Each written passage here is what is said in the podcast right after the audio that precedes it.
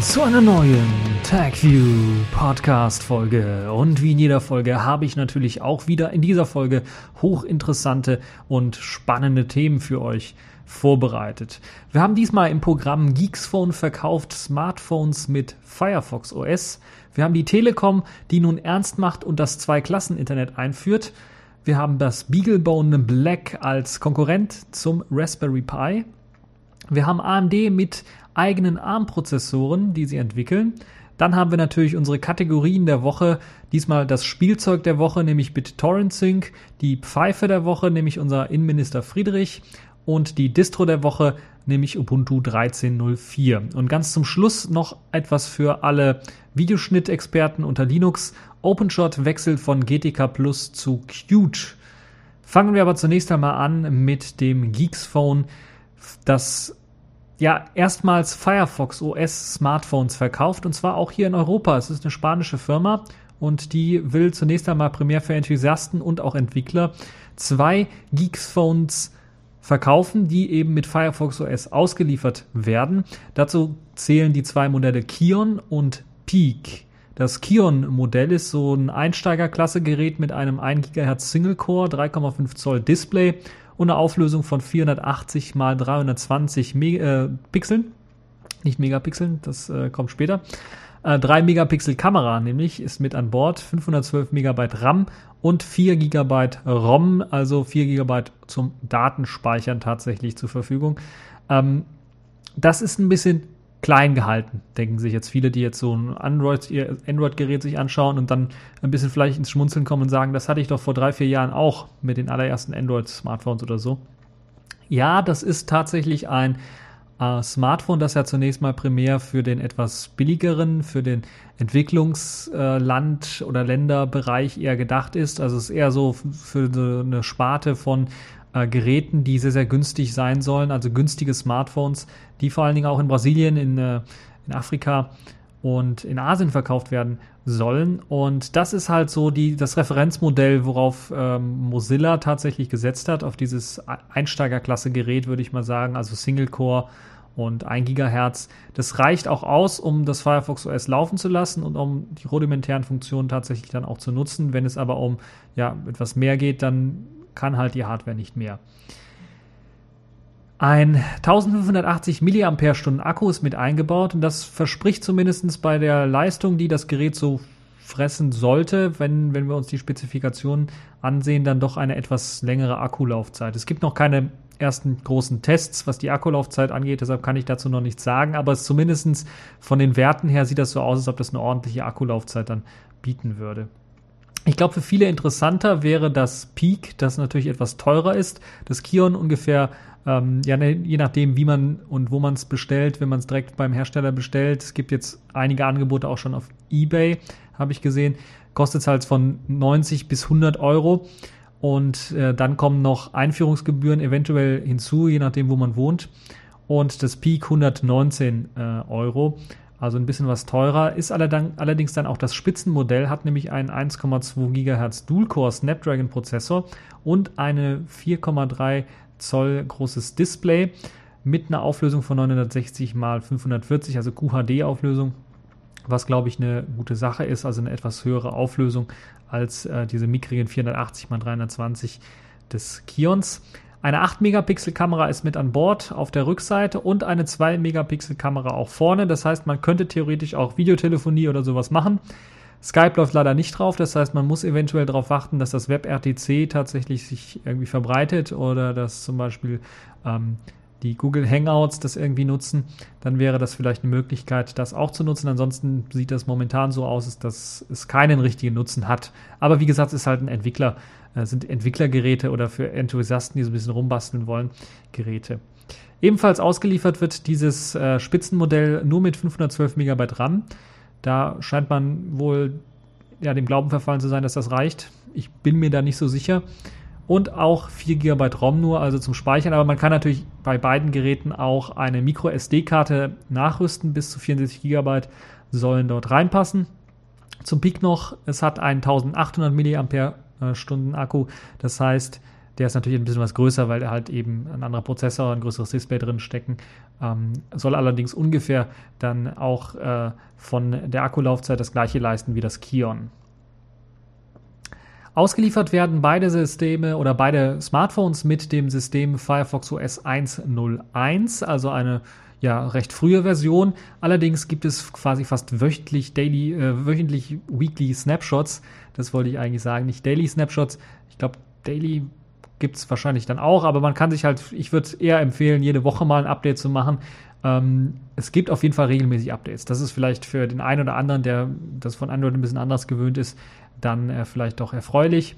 Also ein Update gibt es dann für diese Smartphones und ihr könnt euch dann schon dann direkt reinstürzen ins Programmieren. Das Ganze sieht ja so aus, dass Firefox OS tatsächlich sehr viel auf HTML5 und auf CSS und JavaScript aufsetzt und ihr könnt dann damit ganz, ganz einfach ja, Sachen installieren.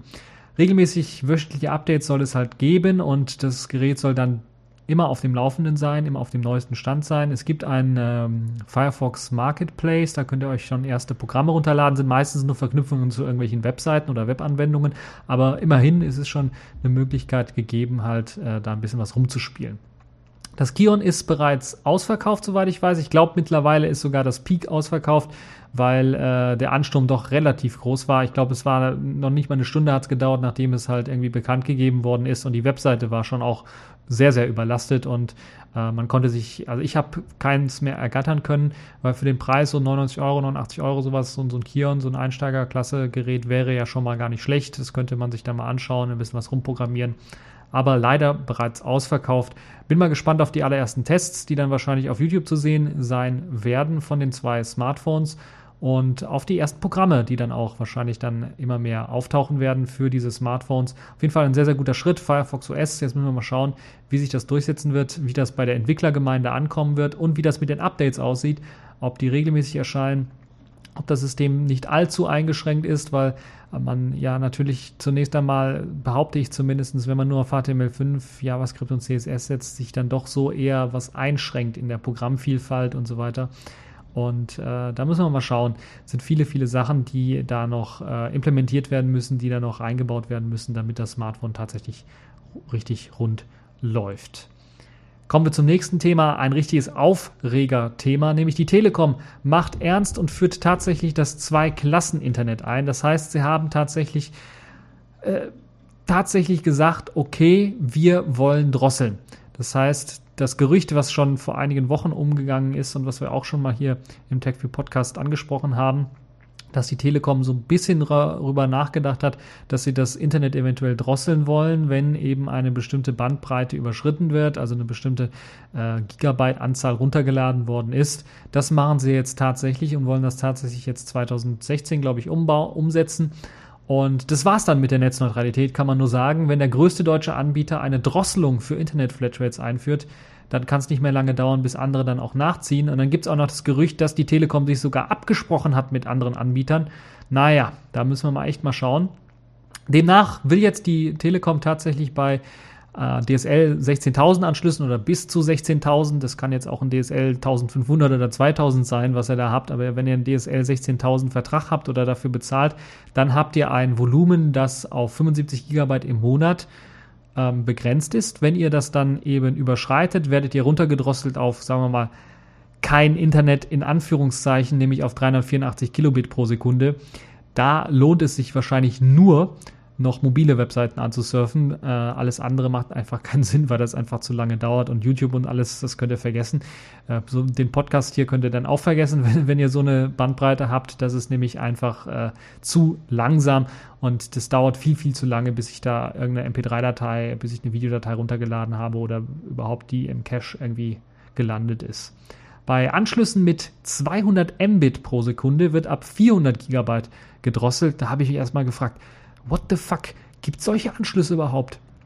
Ja, das sind diese richtigen, richtig fetten Glasfaserleitungen, die es dort gibt, die dann tatsächlich dann, äh, da soll es anscheinend irgendwelche geben. Ich weiß es nicht. Ich habe so solche noch gar nicht gesehen. Leider. Auf jeden Fall, dann wird erst ab 400 Gigabyte gedrosselt. Falls ihr VDSL besitzt, dann wird äh, erst ab 200 Gigabyte gedrosselt. Da habt ihr also auch einen Vorteil. Aber nicht jeder hat VDSL, weil es halt technisch nicht immer möglich ist im Gebiet. Und deshalb seid ihr meistens eventuell dann doch auf äh, DSL 16.000 Anschlüsse oder bis zu 16.000 ja, runtergedrückt und dann müsst ihr halt tatsächlich mit 75 Gigabyte im Monat leben. Das ist für mich ein bisschen ärgerlich, wenn ich mir das vorstelle. 75 Gigabyte an Traffic ist ja da gemeint. Das heißt ja nicht nur runterladen, sondern man darf ja nicht vergessen, auch hochladen. Das ist ja auch Traffic. Und wenn ich mal so meinen mein Verbrauch ansehe an Traffic, den ich so produziere, alleine mit den äh, ISO-Dateien meiner Linux-Distribution, 7OS oder Neptune, wenn ich da was hochlade, dann äh, komme ich da schon locker an diese 75 GB im Monat schon ran. Und das ist ein bisschen ärgerlich, das muss ich ganz ehrlich sagen, wenn dann irgendwie gedrosselt werden würde. Zum Glück bin ich nicht bei der Telekom und es gibt schon einige Anbieter, die gesagt haben, hier Pustekuchen, wir machen nicht mit. Interessanterweise sogar auch Kongstar, was ja eine Tochter von der Telekom ist, die so eher für das jüngere Publikum gedacht ist. Die haben gesagt, nö, nö, wir führen keine Drosselung ein. Vielleicht ist bei denen noch nicht das Memo angekommen von der Telekom, von den Chefs. Müssen wir mal irgendwie schauen. Aber irgendwie klingt das alles richtig, richtig doof. Und seit Jahren haben ja schon Netzpolitiker davor gewarnt, die Politik davor gewarnt, dass so etwas, so eine Aufweichung der Netzneutralität oder die, ja, dass die Gefährdung der Netzneutralität auf jeden Fall kommen wird und dass sie endlich die Netzneutralität, wie einige andere Länder das auch gemacht haben, festschreiben sollen in einem Gesetz. Und ja, die Politiker haben sich immer rausgeredet und gesagt, nö, nö, das wird nicht kommen, das, äh, der Markt wird schon richten. So, das ist so typisches FDP-Neusprech. Das hat nicht funktioniert, wie wir hier sehen. Das hat schon damals nicht funktioniert, wenn wir uns die ganzen Handynetze anschauen. Da gibt es ja auch immer noch schon äh, ja, quasi gebblacklistete Seiten, also ausgeschlossene Seiten. Ich erinnere mich an Skype oder sowas wo man nicht auf Skype surfen kann oder nicht mit Skype irgendwelche Gespräche führen kann auf so einem Smartphone, weil halt eben die Telefonanbieter selber Geld verdienen wollen über eben das Telefonnetz und nicht kostenlos irgendwie mit jemandem äh, ja, telefonieren zu können über Skype. Und das ist halt äh, schon der erste Einschnitt in die Netzneutralität. Aber jetzt das hier, was die Telekom macht, ist natürlich ein viel, viel größerer Einschnitt in die äh, Netzneutralität. Und das Schlimmste ist, die Telekom soll sich tatsächlich auch mit anderen Anbietern abgesprochen haben. Und da müssen wir tatsächlich mal schauen, wenn sich das so durchsetzt, wenn die Telekom das einführt, dann wird es sicherlich den einen oder anderen Anbieter geben, der dann denkt, oh, da kann man schnell mal eine Mark machen oder mal schnell mal einen Euro mitmachen und das machen wir dann auch. Weil wenn wir dann solche Premium-Dienste einführen, wo wir dann sagen, okay, ihr bezahlt dann mehr, falls ihr mehr Traffic verbrauchen wollt, dann haben wir natürlich eben das Zwei-Klassen-Internet zumindest. Und wenn dann irgendwann mal noch einer auf die Idee kommt, ja, okay, kann er sich nicht leisten, dann machen wir vielleicht ein Drei-Klassen-Internet oder dann kommt ein Vier-Klassen-Internet. Dann kommen vielleicht andere Anbieter und sagen, okay, wir machen dann äh, hier die, die und die Premium-Dienste, die könnt ihr dann nutzen, alles andere müsst ihr bezahlen. Und dann haben wir schon vier Klassen Internet und dann geht es halt immer so weiter, das Internet wird dann zerstückelt und dann ist die, äh, ist halt eben, äh, das ist dann das, was die Netzneutralität versucht zu schützen dass so etwas nicht passiert, so eine Aufsplittung des Internets, weil dann ist das Internet quasi de facto tot. Und das ist sehr, sehr schlecht. Richtig interessant fand ich dann auch, dass die digitale Gesellschaft e.V., also der eingetragene Verein, dann auch gut erklärt hat, dass oder warum die 364 Kilobits pro Sekunde eher einer Sperre gleichkommen. Wenn man halt bedenkt, was man heute an Datenmengen für normale Seiten halt eben bewegen muss, dann ist halt so 384 Kilobit pro Sekunde als, als Drosselung äh, einfach kein Internet mehr. Also es ist nicht mehr, allein schon, wenn ich überlege, wenn wir oder wenn normale Nutzer keinen Werbefilter drin haben und die ganze Werbung auch noch mit runterladen müssen, dann könnt ihr euch vorstellen, wie lange das dann dauern wird, bis halt tatsächlich so eine Webseite angezeigt wird bei 384 Kilobit pro Sekunde. Das war ja damals, als das vielleicht noch Standard war oder was heißt Standard, als das noch schnell war, dass diese Geschwindigkeit war, gab es ja nicht so viel Werbung. Es gab nicht so viele Dienste, es gab kein Videostreaming auf HD-Qualität. Es gab keine, es gab nicht so eine Verbreitung von Podcasts äh, und vieles, vieles, vieles mehr Bilder. Die Auflösung der Bildschirme war kleiner, deshalb konnten die Bilder im Internet kleiner sein, weil es dann nicht so richtig aufgefallen ist. Jetzt sind die Auflösungen groß, da möchte man natürlich auch richtig crispy, richtig scharf, richtig geile Bilder haben. Und da muss natürlich die Auflösung der Bilder auch größer sein. Dadurch steigt natürlich die Dateigröße der Bilder, dadurch muss mehr übertragen werden und vieles, vieles andere mehr. Das also auch wieder so ein Grund. Die Telekom versucht sich natürlich rauszureden und sagt, ja, die äh, Nutzer, das sind halt nur 3% der Nutzer, die dann halt irgendwie 30% des Traffics bei uns irgendwie verursachen und das kann einfach nicht sein. Die sollen halt extra bezahlen. Das würde dann heißen, dass der Rest, die 97% quasi diese 3% mit subventioniert. Ja, aber so ist halt nun mal das Internet.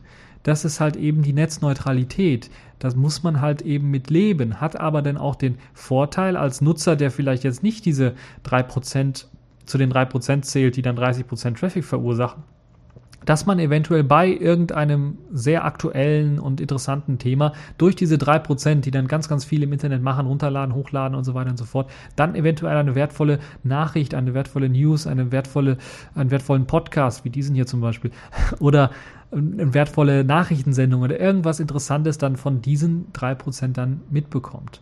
Und äh, allein schon, dass die Chance besteht, sowas zu machen, ist halt eben eines der größten Vorteile des Internets. Und das dürfen wir nicht vergessen, dass wenn wir so ein Klasseninternet einführen, hier in Deutschland, dann machen natürlich viel, viel andere Hersteller dann weltweit wahrscheinlich auch mit und sagen, okay, wenn die Telekom das schafft, dann schaffen wir das auch. Und dann haben wir das große, ganz, ganz große Problem, dass wir dann mithilfe der Technik, die da eingesetzt wird, um herauszufinden, ist dieses Paket, was wir jetzt hier äh, senden an den Empfänger. Ist das jetzt ein Voice-over-IP-Paket? Ist das jetzt ein Videopaket? Ist das jetzt ein äh, Musikpaket von unserem Spotify-Dienst, den wir ja freischalten, wo der Traffic nicht berechnet wird? Oder ist das irgendein anderes Paket, wo wir den Traffic berechnen müssen? Das ist ja das, was die Telekom auch macht. Und das ist das, das perfide, wo die Telekom sich eigentlich nicht zu äußert, dass sie so Dienste wie beispielsweise ihren Videostreaming-Dienst nicht als Traffic mitzählt, genauso wie den Spotify Musikdienst, wenn ihr da euch Musik irgendwie anhört bei Spotify, das wird dann nicht zum Traffic mitgezählt. Das heißt, sie machen dann doch schon eine Deep Packet, äh, Packet Inspection, um richtig reinzuschauen in das Paket, was ist denn das für ein Paket, wohin geht es hin und müssen wir dieses Paket anrechnen oder nicht. Und das hat die ganz, ganz große Gefahr, dass andere Pakete auch mit rausgefiltert werden, weil wenn man das einmal macht, reinschaut in die Pakete, was da drin ist, das ist ähnlich wie wenn beispielsweise, man kann es so vergleichen, wenn man tatsächlich äh, einen Postbrief schickt zur Post und die Post macht den Brief auf, guckt, was da drin ist, guckt den Absender an, nicht nur den Absender, guckt, was da drin ist, guckt, wohin es gesendet werden muss und dann packt es es in ein neues Paket und schickt es dann erst los. Das wollt ihr sicherlich auch nicht und das ist eben das, was wir im Internet auch nicht haben wollen, dass eben in die Pakete reingeschaut wird, weil dann ist es mit der Demokratie sehr, sehr schnell aus. Das muss man ganz ehrlich sagen. Wenn wir uns überlegen, die ganzen Demokratiebewegungen, die es gab in der arabischen Welt, die wären alle nicht möglich, weil dann würden die ganzen Anbieter einfach reinschauen, ja, und dann blocken und wegwerfen das Paket und das war's dann. Und wenn wir kein, kein, also kein einheitliches Internet haben, sondern so ein Zweiklassen-Internet haben, wo Inhalte gesperrt sind und so weiter und so fort oder andere Inhalte gedrosselt werden, dann haben wir äh, de facto dann was verloren. Und zwar einen wichtigen Punkt ähm, der eben zur Demokratiebildung dann führen kann. Und das ist sehr, sehr wichtig, dass wir die Netzneutralität deshalb hochhalten. Ich freue mich auch, und das hat mich recht überrascht, dass auch einige Politiker jetzt ähm, ja, aufgesprungen sind und gesagt haben, Telekom, böse, böse Telekom, das dürft ihr nicht, das macht ihr nicht, das ist schlecht, macht das bloß nicht. Ich hoffe, dass natürlich diesem Aufschrei, dass das nicht nur irgendwie eine Show ist, weil sehr, sehr viele im Netz jetzt aufschreien und die Politiker versuchen jetzt vor dem Wahlkampf dann zu sagen, ja, ja, wir sind ähm, ganz, ganz eng mit euch Netzleuten verbunden, dass die sowas halt nicht machen, sondern dass sie tatsächlich auch Taten folgen lassen dem Ganzen und dass das Internet dann nicht mehr gedrosselt wird und dass die Telekom doch noch zur Vernunft kommt und dass es da andere Möglichkeiten gibt. Interessanterweise meint ja die Telekom selber, dass sie dann äh, als Alternative hätte alle Preise erhöhen müssen für alle, um halt irgendwie den Netzausbau fortzuführen. Das wird sehr stark noch angezweifelt. Es gibt halt die ganze Argumentationskette der Telekom ist halt so ein bisschen fragwürdig und es riecht förmlich danach, dass sie richtig gierig sind nach mehr Geld. Ähm, ob das Geld wirklich notwendig ist, um diesen Netzausbau vernünftig voranzutreiben, müssen wir mal schauen. Der Netzausbau ist meiner Meinung nach immer noch mangelhaft hier in Deutschland. Das muss man ganz ehrlich sagen. Auch wenn die Netze teilweise doch gut sind, aber der Ausbau selber ist ein bisschen was mangelhaft. Äh, und ich würde mir da mehr Bandbreite wünschen für alle Bürger. Und eventuell dann irgendwann mal auch gesetzlich vorgeschrieben eine Untergrenze für so eine Bandbreite. Weil wir wissen ja schon seit, ich glaube, einigen Jahren, wo, das, wo der Europäische Gerichtshof dann auch bestätigt hat, dass ein Internetanschluss tatsächlich ein Menschenrecht ist. Damit ist natürlich dann, ähm, müsste man natürlich dann irgendwann mal das Ganze erweitern und sagen, na gut, so ein 384 Kilobit pro Sekunde Internet, das ist dann auch unter der Menschenwürde, unter, der, unter, dem, unter dem eigentlichen Geforderten, weil das ist einfach kein Internet mehr, kein vernünftiges, kein vernünftiger Zugang zum Internet, den man eben braucht, um allen Content vernünftig in, an, ja, in einer, äh, sagen wir mal, in einer ja, wie soll man es ausdrücken, in einer äh, Geschwindigkeit zu bekommen, damit es immer noch nutzbar ist, vernünftig. In einer angenehmen Zeit nutzbar ist. Ohne dass man da irgendwie drei Tage warten muss, bis ein Video geladen ist oder sowas. Darum geht es halt. Das ist halt die große, große Sache und hoffen wir mal, dass eben, äh, dass sich das demnächst auch ändern wird. Ich bin mir relativ sicher, wenn äh, sowas eingeführt wird, dann wird relativ schnell ein neues Geschäftsfeld geschaffen werden, natürlich für die ganzen Hacker und Cracker, die sich dann irgendwie äh, entweder zum einen äh, natürlich dann versuchen, das Ganze irgendwie zu umgehen, diesen, also vielleicht Pakete zu maskieren und so weiter und so fort, um halt eben diese Drosselung zu umgehen. Das andere ist natürlich dann auch, werden einige Leute dann sicherlich auch viel Software schreiben können für Smartphones und äh, für Computer, um halt solche Datenvolumenzähler irgendwie einzuführen. Es wird vielleicht auch Komprimierproxys geben. Ich erinnere mich da an Opera, die ja auch so einen Proxy-Dienst für mobile Seiten haben, die dann vorher den ganzen Content komprimieren, bevor sie den zu euch rüberschicken, damit ihr dann weniger verbraucht und so weiter und so fort. Das wäre auch so eine Konsequenz äh, daraus, äh, wenn eben die Telekom was einführen würde. Und ich glaube aber gerade auch die Drosselung von Glasfaser weil Glasfaser kenne ich ja jetzt nicht so stark, also habe ich bisher kaum was von gesehen, aber ich weiß, wenn solche Glasfaserkabelnetze eingesetzt werden, dann meistens auch in Großfirmen, also Firmen, die sich das richtig auch leisten können, die das brauchen, weil sie halt eben viele Daten hochladen müssen irgendwo, weil sie irgendwie ja mit ihrem Kunden vielleicht kommunizieren müssen, weil sie da irgendwie Daten hochladen und, und austauschen müssen. Und das ist richtig ein Unding, wenn man das auch nochmal begrenzt äh, auf monatlich 400 Gigabit, äh, Gigabyte pro Sekunde, äh, Gigabyte als Datenvolumen allgemein hochladen und downloaden. Müsst ihr euch auch denken. Ne? Das ist halt, das führt natürlich dann auch dazu, dass Firmen dann auch in eine Bedrohung kommen, wenn sie halt irgendwelche Filme oder äh, wenn sie Videobearbeitung machen und da was hochladen müssen, äh, dann äh, ist das, kommt man schnell an seine Grenzen. 400 Gigabyte ist dann ein, ein Klacks, ist das, wenn man da mehrere Terabytes hat an einem Video oder sowas. Also alles in allem ein Riesenbock, den da uns geschossen worden ist von äh, der Telekom. Und das vor allen Dingen allerdings sehe ich da nicht so sehr die Telekom äh, als Negativpunkt, sondern auch die Politik. Vor allen Dingen die Politik, weil die halt eben es ermöglicht hat, dass die Telekom sowas machen kann, obwohl alle Experten davor gewarnt hat und alle Experten gesagt haben, der Politik gesagt haben, führt endlich ein Netzneutralitätsgesetz ein, Ansonsten wird sowas kommen. Und jetzt ist tatsächlich sowas da und die Politik schaut jetzt in die Röhre und äh, ich hoffe, dass wir jetzt tatsächlich ein Gesetz machen, dass wir das Ganze ernst nehmen, diese Drohung der Telekom und dass wir eben den Ärger mit der Telekom nicht mehr haben werden in Zukunft.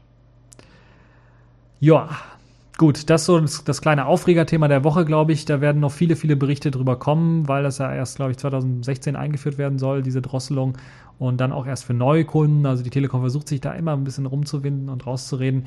Ähm, ist natürlich klar, wenn das erstmal 2016 kommt, dann nur für neue Kunden, dann dauert es nur ein halbes Jahr oder bis 2017, bis das auch für bestehende Kunden passiert und so weiter und so fort. Also das äh, ist, äh, das wissen wir doch alles schon. Naja.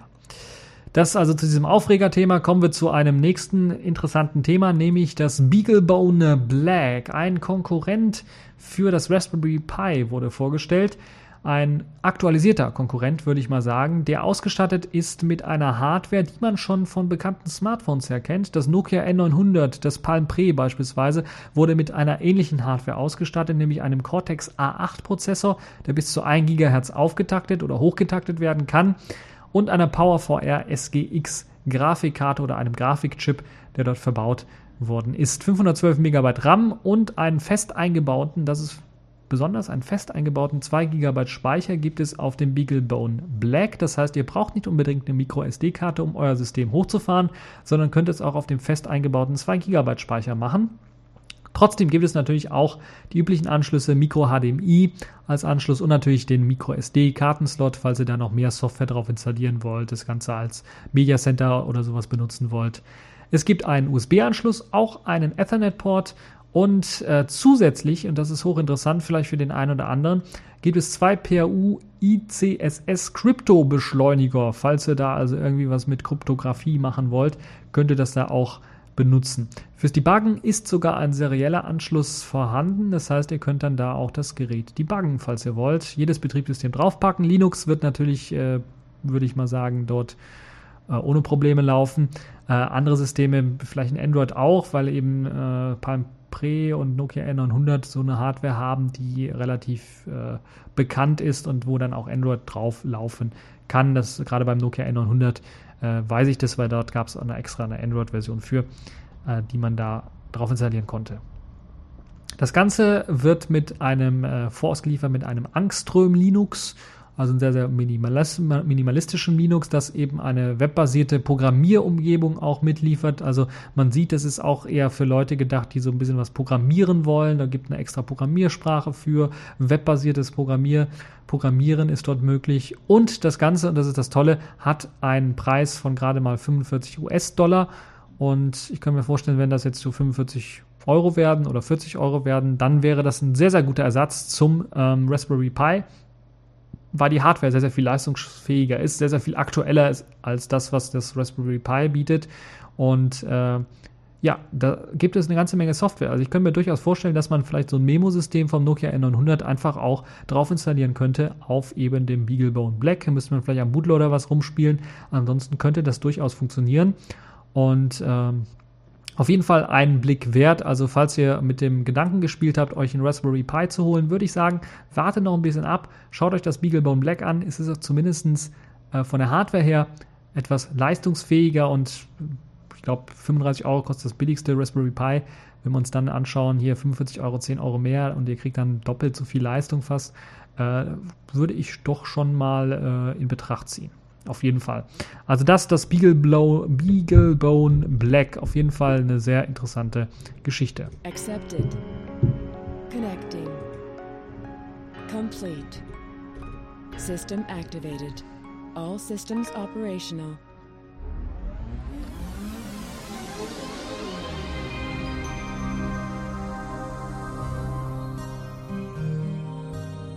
Ja, kommen wir zu einem weiteren Thema.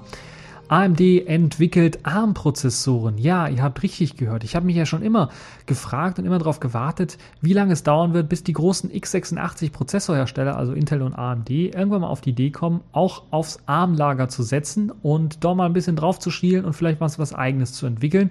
Und nun scheint tatsächlich AMD das gemacht zu haben und peilt nicht nur den Servermarkt an, sondern auch den Embedded-Markt mit Hilfe von ihren ARM-Prozessoren. Ausgestattet werden sollen natürlich diese ARM-Prozessoren mit ihren Radeon-Chips. Das heißt, sie wollen ATI-Technik verbauen, auch auf diesen ARM-Prozessoren, um halt ordentlich Grafikpower, ordentlich Grafikleistung rauszubringen. Und gerade für den Embedded-Markt könnte das für die ganzen 3D-Effekte und so weiter und so fort hochinteressant sein. Unter dem Namen G-Serie A sollen ARM-Prozessoren entstehen, die nur 3 Watt Leistungsaufnahme haben, was relativ gering ist, wenn wir uns vorstellen, die x86er haben viel, viel mehr. Außerdem wird es dann auch noch eine G-Serie X geben oder eine G-Series X, die dann tatsächlich auf x86, auf sparsamen x86-Kernen äh, basieren wird, die dann auch in einer SOC-Bauweise gebaut werden sollen. Die sollen natürlich dann aber viel, viel mehr Strom verbrauchen als diese ARM-Prozessoren. Auf jeden Fall, glaube ich, eine sehr, sehr interessante Entwicklung, die wir hier sehen mit AMD und den ARM-Prozessoren. Da müssen wir mal schauen. Eventuell sehen wir demnächst vielleicht auch sogar in Smartphones AMD ARM-Prozessoren mit Radeon-Chips. Könnte hochinteressant sein. So, kommen wir zu unseren Kategorien der Woche. Da haben wir das Spielzeug der Woche, das habe ich ausführlich ein bisschen getestet, nämlich BitTorrent Sync.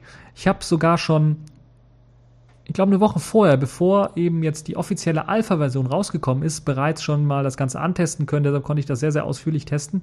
BitTorrent Sync ist quasi ein neues Programm, das über BitTorrent es ermöglicht, ähnlich wie bei Dropbox, einen Sync von einem Computer, also eine Synchronisation von Daten von einem Computer übers Netzwerk äh, zu einem anderen Computer zu machen. Das geht allerdings anders als bei Dropbox, nur in eine Richtung. Diese direkte Synchronisation zwischen Computern ohne einen Server ist allerdings trotzdem hochinteressant und ähm, ein bisschen was, also so simpel die Idee, aber das ist richtig, richtig geil, muss man richtig sagen, weil das nicht nur übers Netzwerk funktioniert, über das interne Home-Netzwerk, sondern auch übers Internet. Das heißt, ihr könnt einfach sagen, okay, ich habe jetzt hier einen PC, ich habe einen Ordner, den möchte ich freigeben äh, und sage dann, okay, diesen Ordner freigeben, dann kriege ich einen Code, einen Hashcode. Mit diesem Hashcode, den kann ich dann per E-Mail an meinen Kollegen schicken, der eben die Daten haben möchte. Der bindet das ein und es wird dann automatisch per Magie quasi äh, wird das Ganze dann einfach eingerichtet und dann muss der Kollege nur noch sagen, wo er das Ganze speichern möchte, den Inhalt des Ordners und dann wird das Ganze runtergeladen per BitTorrent-Programm und äh, dann wird natürlich diese übliche Aufteilung eines, einer Datei in mehrere kleine Dateien äh, oder kleine Pfützelchen von Daten gemacht und dann werden sie übers Netzwerk halt übertragen. Hat jetzt eben den Vorteil, dass das sehr, sehr schnell geht, sehr, sehr flott geht. Und wenn ich ganz ehrlich bin, natürlich hat das so einen Nachteil, man kann nur Ordner momentan synchronisieren, also nicht einzelne Dateien. Aber wenn ich ganz ehrlich bin, ist es viel, viel einfacher, als sich so selber so ein Torrent einzurichten und eine Torrent-Datei dann irgendjemandem zu geben.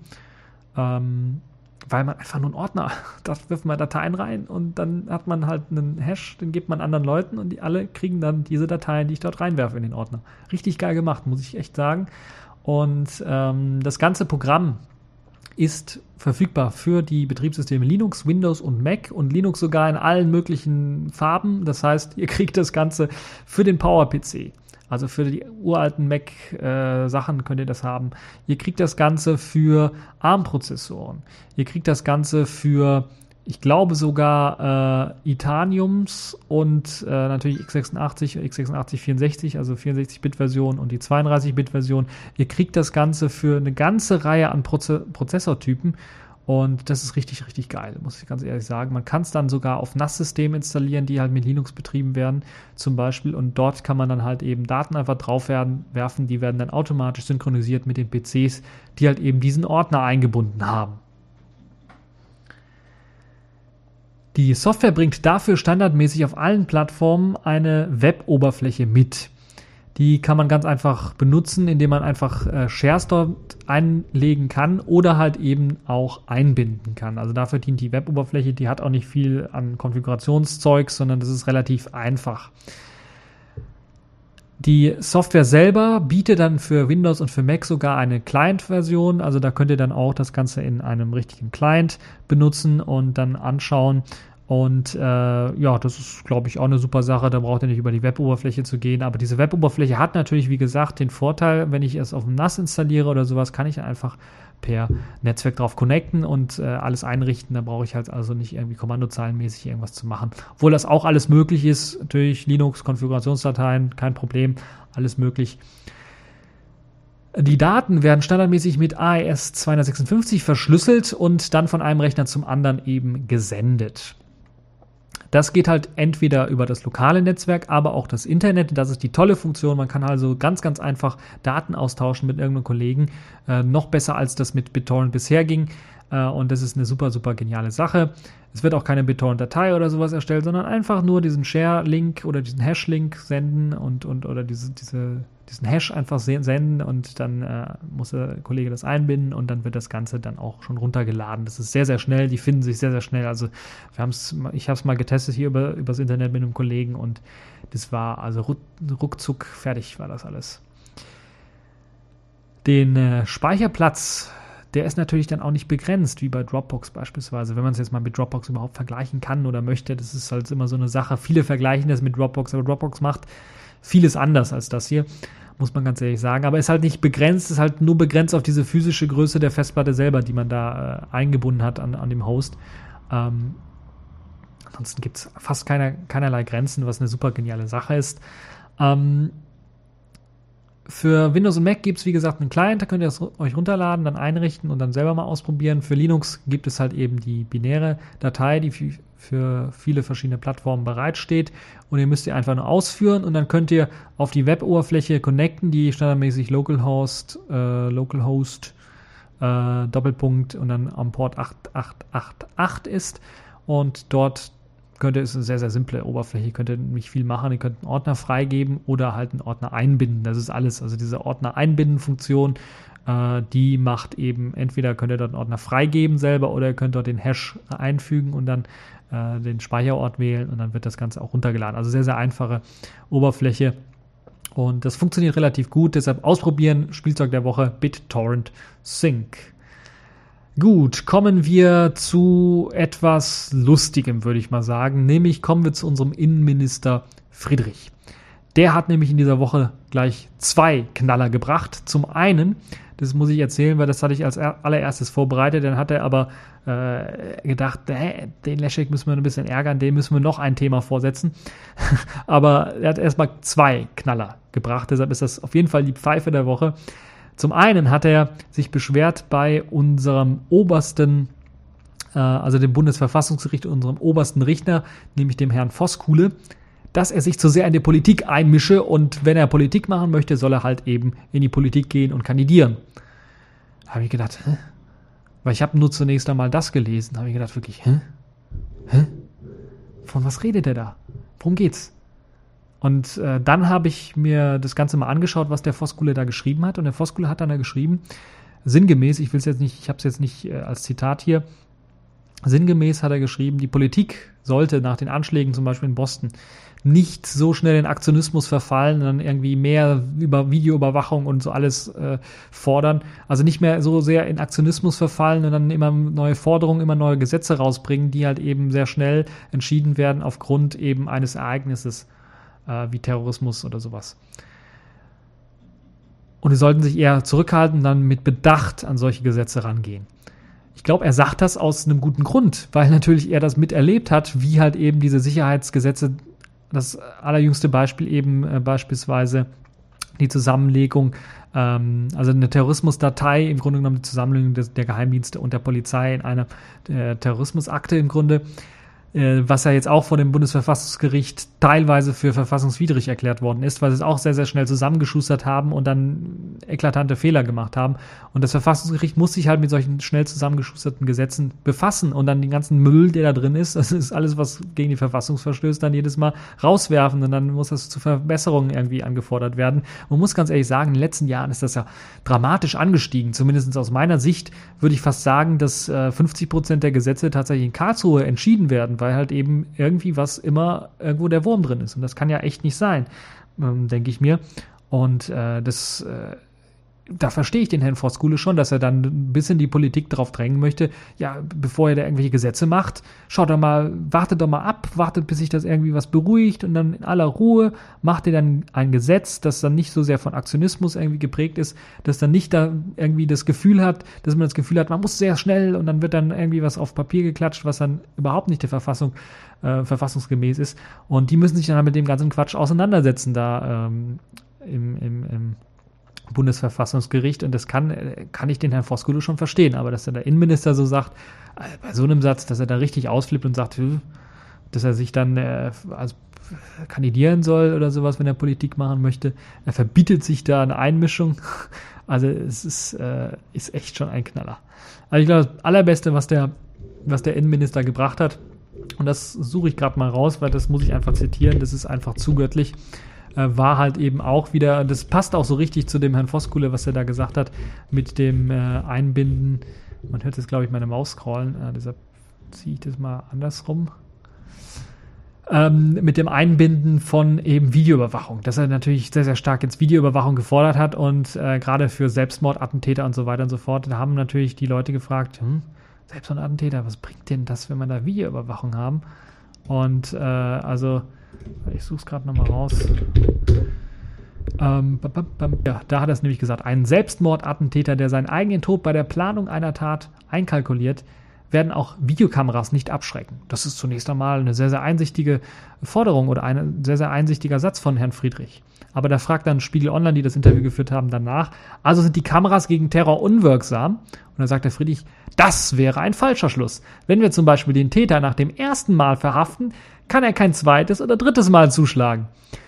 Also das ist wieder ein glorreicher Satz und da muss man tatsächlich fragen, hat er sie noch alle? Ein Selbstmordattentäter, wir reden vom Selbstmordattentäter. Wenn man den beim ersten Mal verhaftet, kann er kein zweites oder drittes Mal zuschlagen.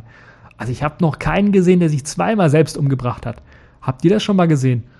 Also da würde ich, also, puh, Respekt. Also ich weiß nicht, was er getrunken hat oder was er geschnüffelt hat, aber es ist auf jeden Fall, auf jeden Fall, äh, da kann man also nicht mehr, da kann man einfach nur noch sagen. Lol macht man sich da eigentlich nicht lächerlich, wenn das irgendwie bei der ausländischen Presse auch mal ankommt, so? Und das, und sowas nennen wir unseren Innenminister. Mit solchen Sätzen und solchen Sprüchen kommt er raus. Also, der sollte mal wirklich. Alter, wenn ich du wäre, du würdest lachen in die Kreisliga rennen. Also, das kann ich wirklich nicht verstehen. Das ist wirklich ein, das ist auf jeden Fall die Pfeife der Woche. Also mehr kann man dazu einfach nicht sagen. Ich bin jetzt echt gespannt auf die neuen Porträts vielleicht, auf die kleinen Memes im Internet, die dann rauskommen werden, die dann diese Zitate beinhalten werden. Äh, das ist wirklich, ja, Selbstmordattentäter. Müssen wir nach dem ersten Mal stoppen, weil beim zweiten oder dritten Mal können sie sich ja tatsächlich verletzen. Nun ja, das also unsere Pfeife der Woche. Kommen wir zu einem etwas äh, positiveren, nämlich unserer Distro der Woche. Dort ist nämlich Ubuntu 13.04 erschienen in den verschiedenen Versionen. Also Raring Ringtail, so ist der Codename, ist tatsächlich jetzt erschienen mit einer Reihe von Neuerungen. Reihe von Neuerungen bezieht sich jetzt auf die ganze Ubuntu-Familie, nicht auf den auf die Hauptversion, würde ich mal sagen, weil da gab es fast gar keine Neuerungen. Ich muss ganz ehrlich sagen, wenn ich mir das anschaue, finde ich da keinen großen Unterschied zur 12.10. Da gibt es hier und da mal ein Icon-Update, da gibt es hier und da mal ein Unity-Update, also ein bisschen was performant, performanter sein soll, ein bisschen einen neuen Effekt oder sowas mit einführt, neue äh, aktualisierte Button-Designs hat, standardmäßig jetzt die virtuellen, äh, virtuellen Arbeitsflächen ausblendet äh, und dann er hat jetzt einen Indikator bei den virtuellen Arbeitsflächen, die kann man auch wieder einblenden, äh, die, der dann anzeigt, auf welcher man sich jetzt befindet. Aber das sind so kleine Detailverbesserungen, weshalb eine neue Version eigentlich nicht gerechtfertigt wäre. Nun ja, diese neue Ubuntu-Version wird ausgeliefert mit dem aktuellen Kernel 388 äh, mit der Unity-Version Unity Version 7.0. LibreOffice wurde auf die neueste Version 4.0 aktualisiert. Und äh, des Weiteren kommt allerdings äh, das auch in Ubuntu 12.10 eingesetzte GNOME 3.6 als Unterbau für Unity weiterhin ähm, ja, daher. Es gibt ein paar Designverbesserungen, äh, die sich, die man sehen kann, wenn man beispielsweise Systemeinstellungen aufruft. Dort äh, gibt es einige kleine Designbugs, die behoben worden sind. Äh, es gibt eine neue Nautilus-Version. Man hat ja bei der 12.10er noch auf die 3.4er-Version des Nautilus gesetzt, als Dateimanagers von GNOME. Und jetzt ist man tatsächlich auch auf die Version 3.6 geupdatet, die ja jetzt nicht mehr dann äh, Nautilus heißt, diese Version, sondern nur noch Files oder Dateien zu Deutsch. Und die kommt natürlich etwas abgespeckter daher, hat hier und da ein paar Funktionen eingebüßt, hat hier und da es wirkt auf, auf den ersten Blick eher so, als ob da Features gestrichen worden sind. Es ist, glaube ich, nur ein Feature gestrichen worden. Das ist diese Ansicht, dass man zwei, glaube ich, Fenster nebeneinander äh, auffarben kann in der geteilten Ansicht. Das ist, glaube ich, gestrichen worden. Alles andere ist noch enthalten, aber versteckt. Versteckt in dem Sinne, dass beispielsweise, wenn ich eine neue Datei anlegen möchte, ich unter neu nur die Möglichkeit habe, einen Ordner anzulegen. Wenn ich eine neue Datei anlegen möchte, muss ich zunächst einmal in den Template oder in den Vorlagenordner reingehen und dort eben die Dateien reinwerfen. Also dort eine neue leere Datei erzeugen. Wie mache ich das? Ja, muss ich übers Terminal machen, weil Rechtsklick neue Datei anlegen kann ich nicht. Also muss ich übers Terminal dort eine neue Datei anlegen, äh, eine leere Datei anlegen, eine Textdatei oder sowas.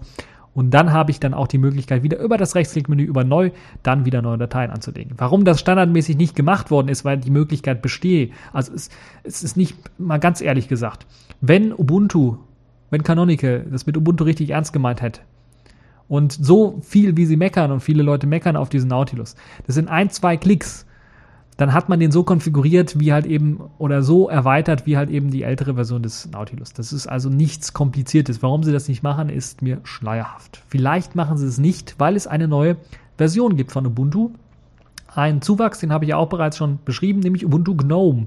Also eine offizielle Gnome-Variante, die jetzt auch für Ubuntu rausgekommen ist, basiert auf Version 3.6 weiterhin, also noch nicht die neue Version 3.8 mit an Bord. Es gibt allerdings einen PPA, kann man anbinden. Ich bin da eher skeptisch bei den PPAs, muss man immer schauen, von wem das kommt. Gerade wenn es um Updates und Upgrades später geht, äh, könnte es da Probleme geben. Aber ähm, es wird dann in diesem Release interessanterweise nicht LibreOffice ausgeliefert bei Ubuntu GNOME, was ich mir eigentlich erhofft habe, weil dann wäre es wirklich ein Pendant 1 zu 1 zu Unity und könnte man richtig gut vergleichen, sondern es wird Numeric und Abi Word ausgeliefert als Office-Paket. Das sind also diese GNOME Office-Geschichten, die da ausgeliefert werden. Ähm, aber es wird zumindest jetzt Firefox auch als Standard-Webbrowser benutzt und nicht mehr Epiphany oder äh, Webbrowser oder ich glaube, der hieß Web, Web einfach nur der äh, unter GNOME dann halt eben ehemals Epiphany, jetzt Web, äh, dann eingesetzt wird standardmäßig. Der ist also ersetzt worden durch Firefox. So kann man doch ein bisschen was vergleichen, wenn man LibreOffice auch nachinstalliert bei Ubuntu GNOME. Äh, auf jeden Fall für die Leute, die GNOME sehr mögen, GNOME 3, GNOME 3 Shell sehr mögen, die können sich jetzt eventuell auch Ubuntu GNOME mal anschauen, auch wenn die Version 3.6 so ein bisschen was veraltet ist und ich mir eher gewünscht habe, 3.8 dann auch mit dem Classic-Modus wäre richtig eine gute Alternative geworden und äh, hätte, glaube ich, ist, wäre auf jeden Fall ein Renner geworden. Dann gibt es natürlich auch eine neue Kubuntu-Version auf 13.04 geupdatet mit dem KDE Plasma Desktop 4.10 mit an Bord 14.2, soweit ich weiß sogar. Also eine sehr, sehr aktuelle Version. Qt Quick Komponenten sind wieder reingekommen. Viele, viele Updates. Sehr, sehr, sehr, sehr schnell geworden das Ganze natürlich auch. Und natürlich der übliche Kram auch wieder geupdatet worden. Im Hintergrund äh, Muon 2.0 ist mit dabei. Ähm, äh, viel schneller, viel zuverlässiger. Der Paketmanager, der Update Manager ist auch viel, viel zuverlässiger geworden und sieht sehr, sehr schick aus. Das ist also auch eine Möglichkeit, das mal anzutesten. Kubuntu in der 13.04er Version und dann natürlich Xubuntu und Lubuntu auch in der 13.04er Version.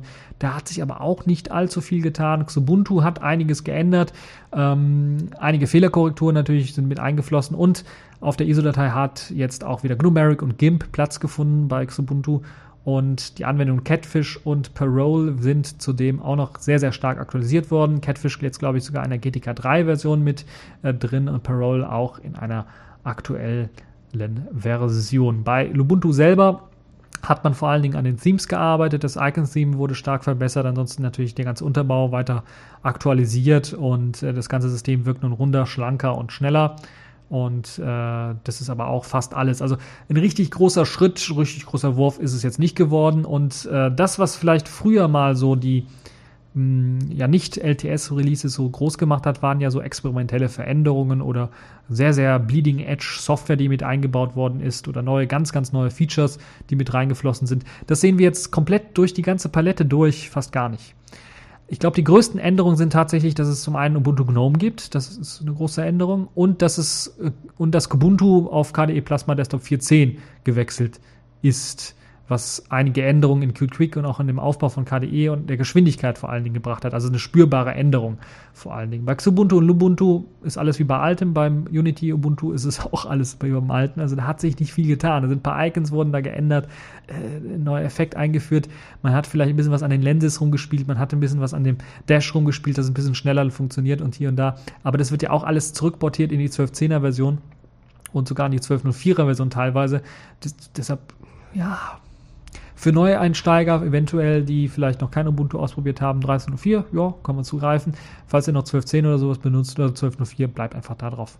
Das ist, äh, ich sehe keinen großen Unterschied, keinen, große, äh, keinen großen Sinn, da jetzt tatsächlich zu wechseln.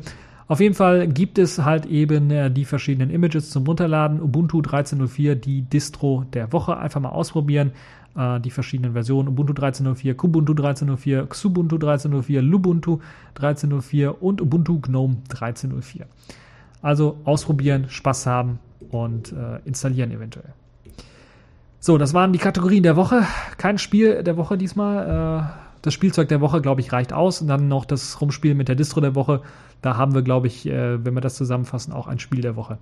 Nun ja, kommen wir zum letzten Thema. Ein auch sehr interessantes Thema, zumindest für mich, nämlich OpenShot wechselt von GTK Plus zu Qt. OpenShot, der Videoeditor, der ja vor allen Dingen unter GNOME genutzt worden ist und vor allen Dingen für Einsteiger sich äh, ausgerichtet hat, mit der Integration von Blender, 3D-Titeln und so weiter und so fort sehr, sehr stark. Sie haben ja vor gut zwei Wochen eine Kickstarter-Kampagne gestartet, die tatsächlich eine ganze Menge Kohle eingebracht hat und einige interessante Forderungen gehabt hat. Und nun ist tatsächlich das Ganze geglückt, diese Kickstarter-Kampagne. Und jetzt hat das ganze Team, das neu gegründete Team, glaube ich, teilweise auch äh, beschlossen, was sie alles machen wollen. Und ausschlaggebend ist halt eben dann auch ähm, oder interessant ist auf jeden Fall dann auch der Wechsel von GTK Plus zu Qt. Und ausschlaggebend für diesen Wechsel waren gleich mehrere Punkte. Zum einen, schnelles und gutes HTML5 sowie JavaScript werden nativ sehr, sehr gut in Qt unterstützt. Anscheinend ist es bei GTK Plus nicht so. Ich weiß das selber nicht, weil ich GTK Plus äh, nur bis zur 2er-Version benutzt habe, 3-Version nicht so sehr. Äh, nativ aussehende Bedienelemente in allen Systemen sind vorhanden, Mac, Windows und Linux. Das ist meines Wissens bei GTK 2 Plus auch möglich, aber bei GTK 3 nicht mehr. Zumindest habe ich kein gutes GTK 3 Programm gesehen, was halt eben auf allen Plattformen lauffähig war. Ich könnte mich da verbessern, aber bei Qt wirkt es zumindest auch für mich, dass es einfacher ist, bewährt ist und dass es funktioniert. Und eine sehr einfache, mächtige, ein sehr einfaches und mächtiges Werkzeug für die grafischen Oberflächen ist äh, vorhanden, damit man grafische Oberflächen designen kann. Ähm, das spricht jetzt nicht nur für QML, den Grafikdesigner dort, sondern auch vor allen Dingen tatsächlich den äh, Qt Designer, der mit eingebaut ist, beispielsweise in Qt Creator, äh, um halt grafische Oberflächen zu erzeugen. Das ist wirklich sehr, sehr gut gemacht und äh, er ist, ich habe in beides schon programmiert, in, in ähm, na, wie heißt dieser GTK, in Glade, äh, dem Editor und halt in Qt Designer und Qt Designer ist um Weiten, um Wellen, um, um Welten voraus dem äh, Glade Designer, muss man ganz ehrlich sagen. Gerade auch OpenGL lässt sich einfacher einbinden und gerade auch das, gerade für Video-Preview-Fenster und sowas lässt sich das viel, viel einfacher einbinden in äh, Qt als in GTK Plus. Man verspricht sich also auch durch die Portierung auf Qt einen deutlich weniger komplexen Code und weniger Codezahlen. Die kann man einsparen, weil halt eben in Qt vieles etwas einfacher umgesetzt werden kann als in GTK Plus, zumindest an, äh, in der jetzigen Basis, äh, die auf GTK 2 Plus oder GTK Plus 2, also die GTK 2 Version basiert. Python soll als Programmiersprache weiterhin beibehalten werden, soll allerdings ersetzt werden. Das PyGDK, was glaube ich seit 2010 nicht mehr richtig aktualisiert worden ist, soll ersetzt werden durch PyQt, das eben äh, auch mit dem neuen Qt 5 zurechtkommen soll. Ausschlaggebend natürlich auch für den Wechsel von GTK Plus auf Qt sicherlich auch, dass Ubuntu und Canonical angekündigt haben, natürlich jetzt für die neuen Versionen immer mehr stärker auf Qt zu setzen. Das ist sicherlich auch so eine psychologische Sache, die da mit reinspielen wird. QML, also QtQuick 2 soll oder QtQuick 1 soll indessen nicht zum Einsatz kommen für äh, OpenShot, sondern man versucht da eine Kombination aus HTML und JavaScript äh, zu nutzen. Ähm, dies könnte sich allerdings noch ändern. Also es ist jetzt noch recht vage formuliert. Es war in den Kommentaren, da konnte ich das lesen, dass QML nicht genutzt werden soll. Also erstmal versucht auf JavaScript und HTML und HTML5-Elemente zu setzen. Müssen wir mal schauen, vielleicht ändert sich das ja, wenn irgendwie was Interessantes oder irgendein Problem irgendwie da auftaucht. Interessant ist auch, dass der Entwickler Jonathan Thomas übrigens, also der maßgeblich Hauptentwickler, auch in den Kommentaren ähm, von OpenShot bereits angekündigt hat, in der nächsten Version nicht mehr auf das Meld-Framework zu setzen als Videobibliothek, sondern eben auf etwas Neues. Er will also etwas Neues schaffen und das ist auch einer der Gründe oder einer der Sachen, weshalb für die Kickstarter-Kampagne gespendet worden ist, eben um dieses neue Framework mit einzubinden. Meld übrigens ist eine Videobibliothek, die von den KDE Live-Entwicklern mitentwickelt wird und eben eine plattformunabhängige auf FFmpeg, auf libav basierende äh, Videobearbeitungs- und Editierbibliothek darstellt. Und Meld wird halt eben oder ist halt, oder es gab in der Vergangenheit zumindest hier und da mal einige Probleme, wenn halt neue Meld-Versionen rauskamen, waren sie halt meistens sehr, sehr stark synchronisiert mit KDE Live. Deshalb hatte KDE Live immer die allerneuesten und allergrößten äh, Meld-Funktionen mit eingebaut, weil halt eben die Entwickler von KDE Live auch an Meld gearbeitet haben. Und OpenShot musste sich dann halt immer, musste halt immer mit jeder Version nachziehen, so ein bisschen. Und hatte natürlich nicht so viel Einfluss, weil der Entwickler natürlich nicht gleichzeitig auch Meld-Entwickler war auf das Meld-Framework. Deshalb will man wahrscheinlich oder hat man sich jetzt auch entschlossen, dann ein eigenes Framework zu bauen. Und ich glaube, das, gerade dieser Punkt ist ein Punkt, wenn sich jetzt viele fragen, ja, warum nicht nur KDN Live, wenn es doch cute ist und ja, KDN Live hat noch ein bisschen KDE dran und KDE-Lips, aber äh, das ist, glaube ich, der ausschlaggebende Punkt, dass wir hier halt noch eine zweite Bibliothek zum, äh, zum Videobearbeiten bekommen und wo dann auch andere Videoschnittsoftware drauf aufbauen kann. Und das, glaube ich, so eine Konkurrenz zwischen diesen zwei Videobearbeitungs-, äh, nicht nur Videoschnittprogrammen, sondern auch den Videobearbeitungsbibliotheken entsteht, kann, glaube ich, dazu führen, dass sich beide so ein bisschen nach vorne pushen und dann äh, stärker in Konkurrenz treten, als es damals der Fall war, wo beide auf das gleiche Framework gesetzt haben. Wir wünschen auf jeden Fall, oder ich wünsche auf jeden Fall dem OpenShot-Team viel Glück. Ich glaube, ich hoffe, dass ihr das auch äh, euch wünscht, weil OpenShot ein sehr, sehr gutes Videobearbeitungsprogramm ist. Und ich glaube gerade auch, dass auf der Kickstarter-Seite angesprochene Rendern in der Cloud das hört sich jetzt ganz, ganz böse an, oder? Das hört sich jetzt so richtig an. Ich habe das ganz, ganz böse C-Wort gesagt, nämlich äh, Cloud und äh, das ist irgendwie so. Ja, die Dark Side.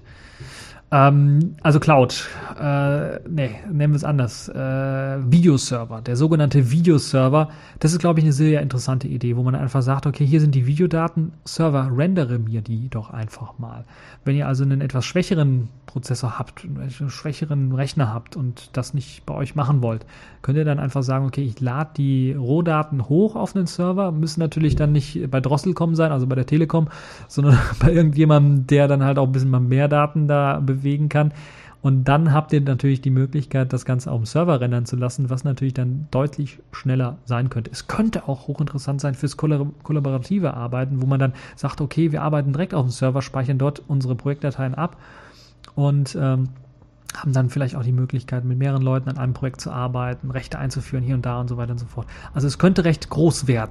Müssen wir mal schauen, wie sich das Ganze weiterentwickelt, ähm, ob das Team in diese Richtung geht, die ich mir so gewünscht habe, weil momentan muss ich ganz ehrlich sagen, wenn ich direkt vergleiche, OpenShot, die aktuelle Version mit KDN Live, klar, OpenShot hat teilweise ist die Oberfläche ein bisschen was einfacher zum Klicken, Clicky Bunti hier und da und dann hat man schnell was gemacht. Ähm, und gerade auch die 3D-Blender-Animationen sind richtig gut geworden und richtig gut eingebunden in OpenShot. Äh, wenn ich aber einen Videoschnitt machen möchte, dann entscheide ich mich immer noch zu KDN Live, weil das einfach, ich habe da irgendwie das bessere Gefühl, wenn ich es bediene. Das ist ein bisschen stabiler und ähm, mehr Kontrolle, so fühlt es sich zumindest für mich an, habe ich denn da über das, was ich tatsächlich machen möchte.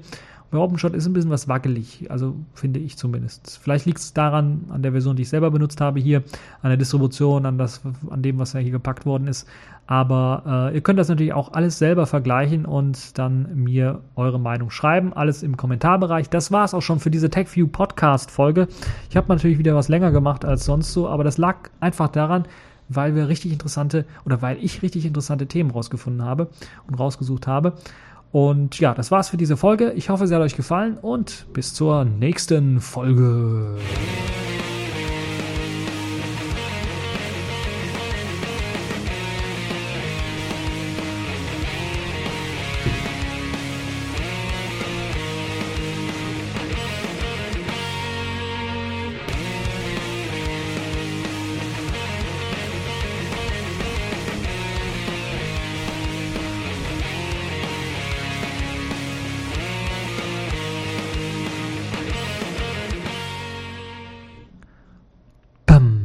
Das war's.